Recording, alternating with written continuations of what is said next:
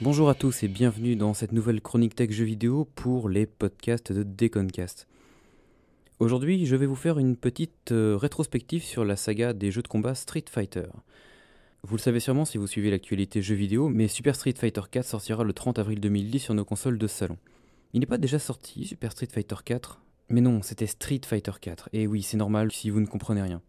Alors pour pouvoir comprendre pourquoi euh, cette dénomination de Super et pourquoi deux Street Fighter euh, sur nos consoles de salon en un an, alors que les jeux de combat n'ont plus vraiment la cote euh, à notre époque, il faut remonter loin dans l'histoire des salles d'arcade.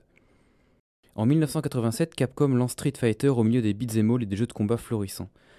Nous avons un héros, Ryu, qui va tracer sa route au fil de duels en 1 contre 1. On a ici les bases de gameplay de la série. Sur la façade se trouvent 6 boutons pour les coups de poing ou de pied respectivement rapide, moyen et fort, et avec un stick pour les déplacements. Sur certaines bornes à l'époque, les mégatroniques, euh, il y avait des boutons analogiques. Plus fort on appuyait, plus fort le coup partait. Mais le système fut abandonné à cause des mauvais traitements que subissaient les bornes. Rien de bien original donc, et c'est plutôt vers Street Fighter 2 en 1991 qu'il faudra se tourner pour voir ce qui a posé les bases du succès de la série, avec des personnages atypiques ou pas, des personnages hauts en couleur, avec chacun une raison de se cogner dessus dans un tournoi se déroulant aux quatre coins du monde. Point de gameplay remarquable, c'est que chaque combattant dispose de ses propres coups spéciaux, réalisables avec un mouvement de stick et une pression sur un ou plusieurs boutons. Voilà donc l'école des joueurs du jeu de combat au stick contre celle qui apparaîtra plus tard avec les jeux à enchaînement de boutons. Ici, on se défend avec un mouvement vers l'arrière et pas avec une pression de bouton euh, appelée un bouton de défense. Certains diront que c'est quand même plus logique. Ce qui fait aussi la singularité et le succès du jeu, ce sont les personnages. On a Ken et Ryu, les karatékas frères ennemis, Honda, le sumotori qui veut prouver que cet art martial existe encore. Encore Zangief, le catcheur russe, Chun-Li, la belle chinoise aux cuisses d'acier qui veut venger son père. On a aussi Blanca, l'homme faux vert électrique, Guile, le marine américain qui a lui aussi une revanche à prendre, et Dalsim, un combattant indie aux membres de longueur variable. Les scènes distillées entre les combats contribuent à l'univers et c'est ça qui fait que les joueurs jouent et rejouent en plus des différences de mouvement et de difficultés entre les personnages. Du coup, Capcom édite d'autres versions avec Street Fighter 2 Prime ou Street Fighter 2 Prime Hyper Fighting et Super Street Fighter 2 The New Challengers. À chaque fois, le gameplay s'affine, se complexifie dans la profondeur. On a de nouveaux ajouts, des jauges de super combos, de nouvelles possibilités de jeu. Et de plus, le nombre de personnages se multiplie encore, donc l'univers peut se construire en toile de fond, avec même des références et des blagues entre les licences de jeux, que ce soit Capcom ou d'autres licences de SNK par exemple, et même des petites blagues avec les fans, euh, pour les citer, par exemple les personnages de Dan Ibiki ou de Guken. Les joueurs en redemandent et en 1994 avec Super Street Fighter 2 Turbo, sorti sur quasiment tous les supports consoles ou ordinateurs, Street Fighter sera la licence de jeu de combat qui aura généré le plus de produits parallèles et qui aura su influencer autant une génération. Au milieu des années 90, on assiste donc à un boom des jeux de combat.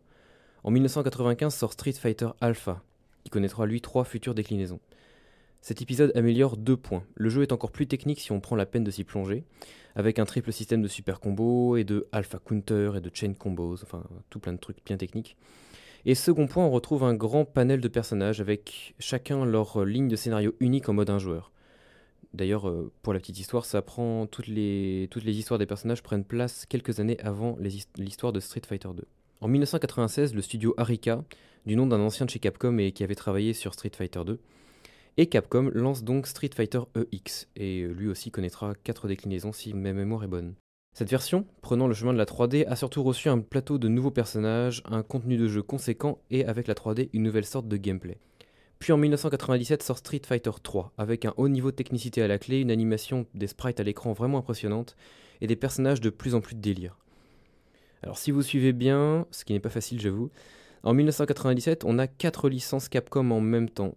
la licence Street Fighter Alpha, la licence Street Fighter EX, Street Fighter 3 et les spin-offs comme euh, Marvel vs Street Fighter ou X-Men vs Street Fighter.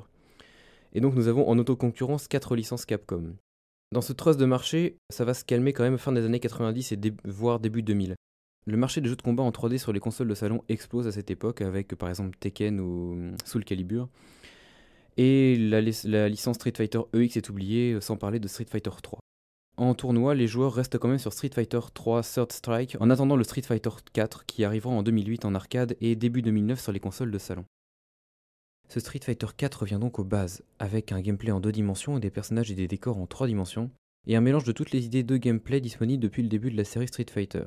On a devant nous un jeu frais, accessible à tous, mais qui peut quand même se révéler technique avec par exemple l'ajout du nouveau mouvement de l'attaque Focus. Il ne sera pas aussi précis et difficile que Street Fighter 3 Sword Strike, mais pour pouvoir toucher un public aussi large, il ne fallait pas trop chipoter. Il sortira donc sur Xbox 360, PS3 et PC, et d'ailleurs une version iPhone euh, un petit peu light au niveau commande et personnage est arrivée tout récemment sur l'App Store.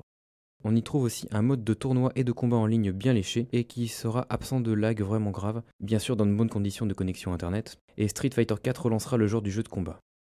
Et donc comme je vous le disais en début de chronique, en cette année 2010, le 30 avril pour être plus précis, arrivera Super Street Fighter 4. Capcom reprend donc la route des jeux à épisodes sortis rapidement. Je veux dire par là que Street Fighter 4 était arrivé en avril 2009 euh, sur les plateformes de salon. Mais cette mouture se révèle vraiment alléchante, avec des ajouts de modes de jeu devenant de Street Fighter 2, avec un rééquilibrage entre les personnages et des corrections de points précis de gameplay, avec aussi 8 nouveaux personnages, dont 2 nouveaux créés tout spécialement pour le jeu. Avec une possibilité de 2 ultra combos par personnage, comme pouvait le proposer Street Fighter 3 pour plus de tactique, et des possibilités de jeu qui s'affinent et se multiplient, Capcom est en passe de bien conforter son retour dans le créneau et le marché de la baston avec des manettes. Et voilà, c'était une petite euh, chronique jeu vidéo sur la saga Street Fighter. J'espère que ça vous a intéressé et que vous continuerez à écouter les podcasts de Deconcast.